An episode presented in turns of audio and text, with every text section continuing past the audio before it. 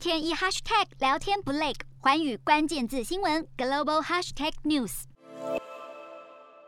菲律宾总统杜特地从二零一六年上任以来，推动大规模的扫毒行动，甚至还动用私刑，被人权组织挞伐。而在近期，有菲律宾法医专家向媒体披露，有部分涉毒者的死亡证明造假，被谎称为自然死亡。好，四十六名涉毒者中有一人死亡证明遗失，而其他多人不完整，还有七个人的死亡证明显示他们死于败血症、肺炎等自然原因，但是根据法医的检验，其中有至少三十二人死于枪伤，更有二十四个人是头部中弹。对此，菲律宾司法部长表示，司法部将调查和起诉涉嫌伪造死亡证明的人，更表示他们一直有在审查。